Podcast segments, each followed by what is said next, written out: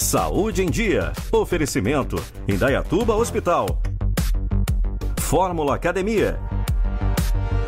E Laboratório Doutora Edna Jaguaribe.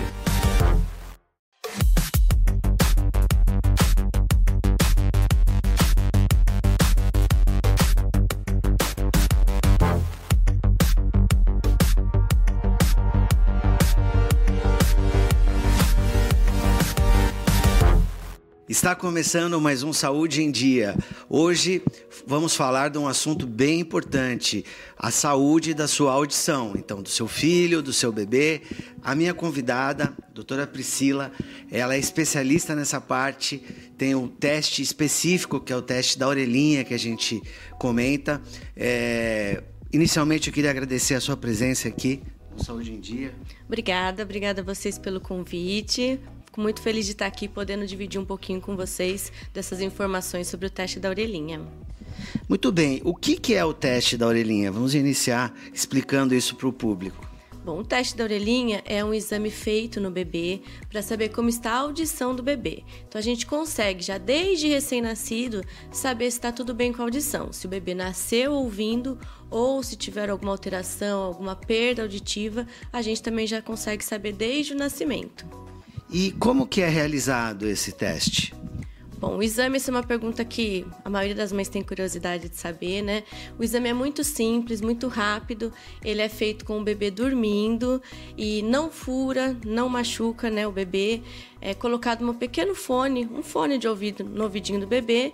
Esse fone ele emite uma, um estímulo sonoro bem baixinho, de baixa intensidade, como um clique, que chega até o final do ouvido do bebê e essa resposta que o ouvido emite, que a cóclea, que está lá no fundo do ouvido do bebê, emite, que é o que aparece para a gente no aparelho.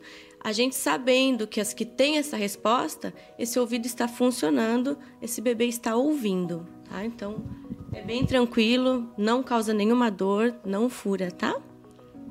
E a importância clínica do teste?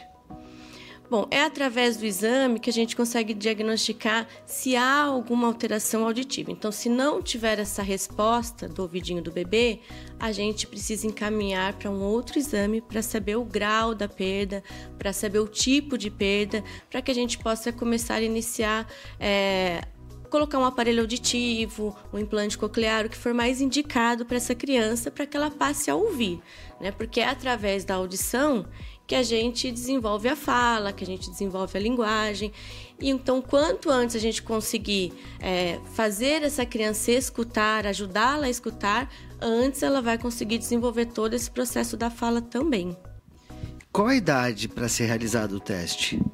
Bom, o exame ele pode ser realizado logo depois do nascimento. É, pode ser realizado com 24 horas, 48 horas já de vida do bebê, a gente já consegue fazer o exame.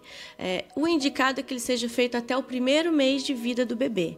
Então, para que também que a gente possa, é, o quanto antes, saber como está a audição, para o quanto antes tratar isso, né?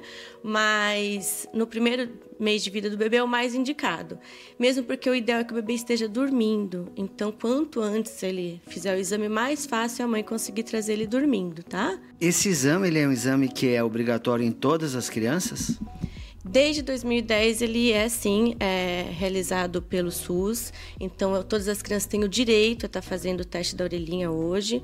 Tá? Aqui em Dayatuba a gente já realiza o exame desde 2003, então já antes mesmo de se tornar lei ele já era realizado. Então hoje todas as crianças têm o direito de estar realizando o teste da orelhinha.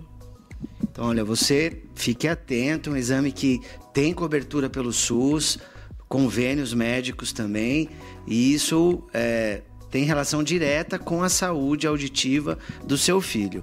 É, uma pergunta que a gente tem aqui: o que fazer quando o bebê faz o exame e ele não passa no teste? O exame, né, o teste da orelhinha, ele é um primeiro exame do que a gente chama de triagem auditiva neonatal.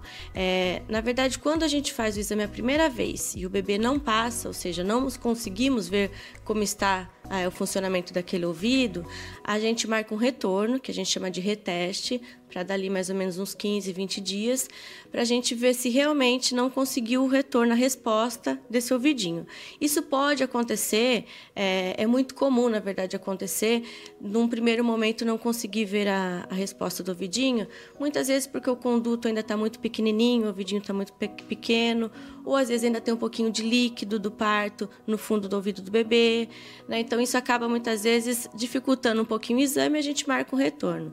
Se no retorno ainda assim não for possível é, ver o exame, ou seja, se o bebê não passar no exame, ele é encaminhado para um outro exame que se chama BERA.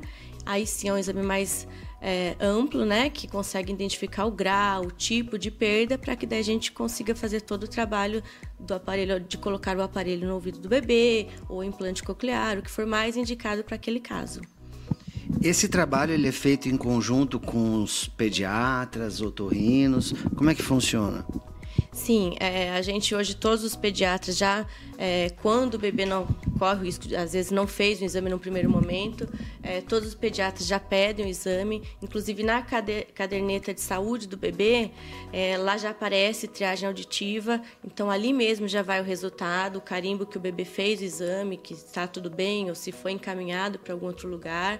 É, os otorrinos também, sempre quando é, o bebê não passa no exame, quando tem alguma identificação, identifica algum problema auditivo, o trabalho todo feito em parceria com os médicos otorrinolaringologistas, para que juntos a gente consiga fazer esse trabalho com o bebê, é, de orientação de aparelho, depois de estímulo da fala, terapias, né, para estimular essa criança a conseguir a falar o quanto antes. O programa já está praticamente no fim. Alguma orientação, alguma dica final, doutora? É o que eu sempre oriento as mães é que mesmo o bebê tendo feito o exame, é, o exame ter sido, né, passou no exame, está tudo ok com a audição, o exame não garante que a criança não possa vir a ter um problema auditivo. Né? Então, eu sempre oriento as mães a estarem atentas ao desenvolvimento auditivo da criança, é, sempre observando se procura os barulhos, se se acalma com a voz da mãe, se começa a falar por volta de um ano, um ano e meio, porque qualquer é, sinal de que a mãe perceba que algo não está bem com a audição, é ideal quanto antes procurar um médico, otorrino, procurar fono, para que seja feito os exames ou as orientações necessárias. Muito obrigado pelo conteúdo, o tema, um tema bem fascinante. Agradeço a presença aqui no Saúde em Dia.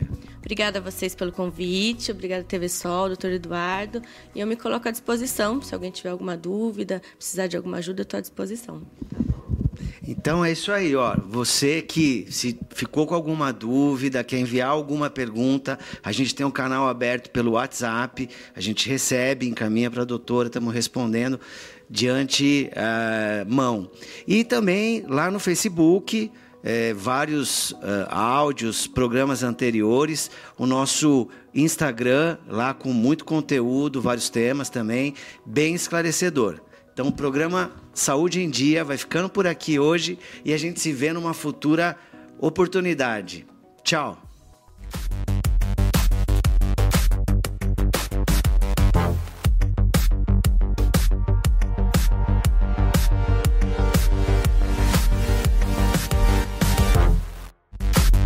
Saúde em Dia. Oferecimento: Indaiatuba Hospital. Fórmula Academia. E Laboratório Doutora Edna Jaguaribe.